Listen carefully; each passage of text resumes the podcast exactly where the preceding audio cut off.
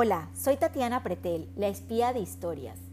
Hoy les voy a contar un cuento que se llama El Pozo de Mariana del Monte, sacado del libro Leyendas e Historias de Panamá la Vieja por el profesor Ernesto J. Castillero Reyes. A principios del siglo XVII, antes que Morgan destruyera Panamá la Vieja, Panamá era la reina del Pacífico. La ciudad tenía más de 7.000 casas, algunas hasta de tres pisos hechas de calicanto. Sus habitantes eran negros o mulatos esclavos, españoles, nativos que en ese tiempo eran llamados criollos. Era una sociedad reducida y muy culta. Las damas recibían educación en el convento de las monjas de la Concepción, el único centro de cultura femenina situado en la calle de la Empedrada, en donde se hallaban las mejores casas y los principales monasterios de la ciudad. Las monjas era un internado y en él había la única alberca o cisterna alimentada con agua de lluvia. En la ciudad no existían acueductos y los ríos más cercanos eran Algarrobo y el Gallinero, ambos de muy escaso caudal.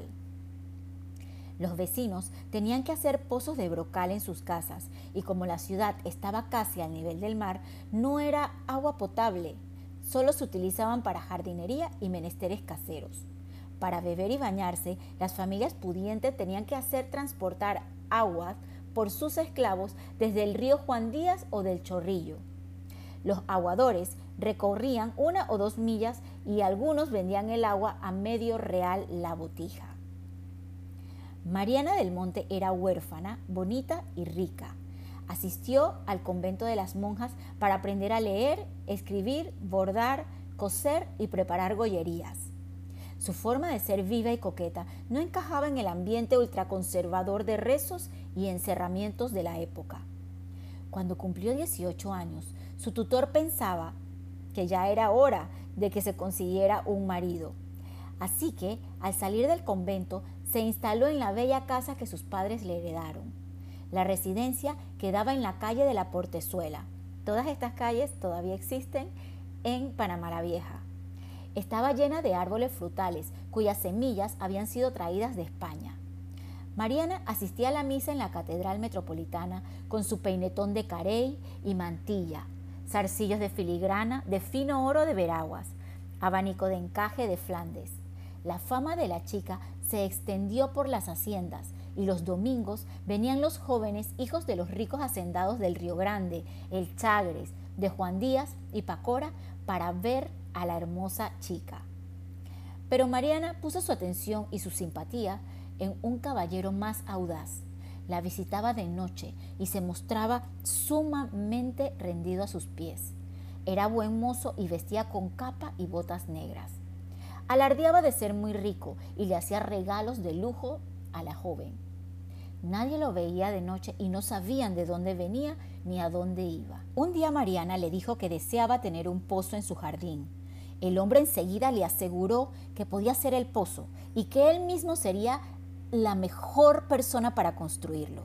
La chica asombrada preguntó cuándo podía realizarlo y si necesitaba peones.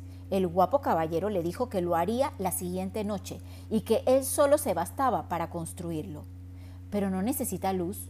No necesito luz, solo una condición. Estoy enamorado de usted y construiré el pozo, pero de hacerlo antes que cante el primer gallo de la madrugada, usted se casará conmigo.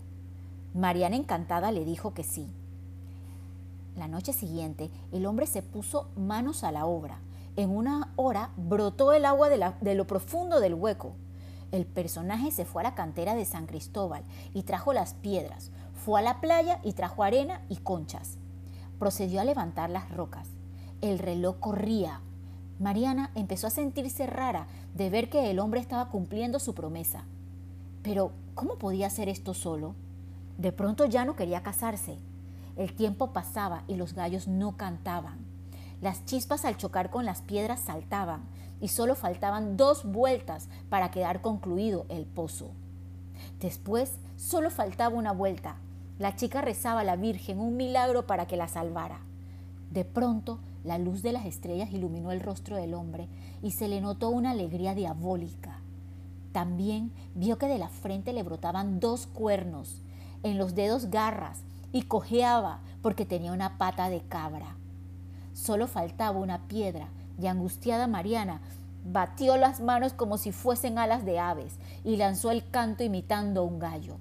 Enseguida los gallos empezaron a cantar, rompiendo el embrujo. El hombre desapareció dejando un olor a azufre. La niña se desmayó y los empleados corrieron a ayudarla. Tiempo después decidió irse a Lima a un convento, pero no vendió la casa. La misma quedó abandonada y en el medio del jardín, ahogado por la maleza, se encontraba el pozo que construyera el diablo a cambio de su alma, que fue milagrosamente salvada. Este suceso fue comentado y así surgió la leyenda. Por esto, cuando hay algo incompleto, se compara con el pozo de Mariana del Monte, que jamás fue terminado.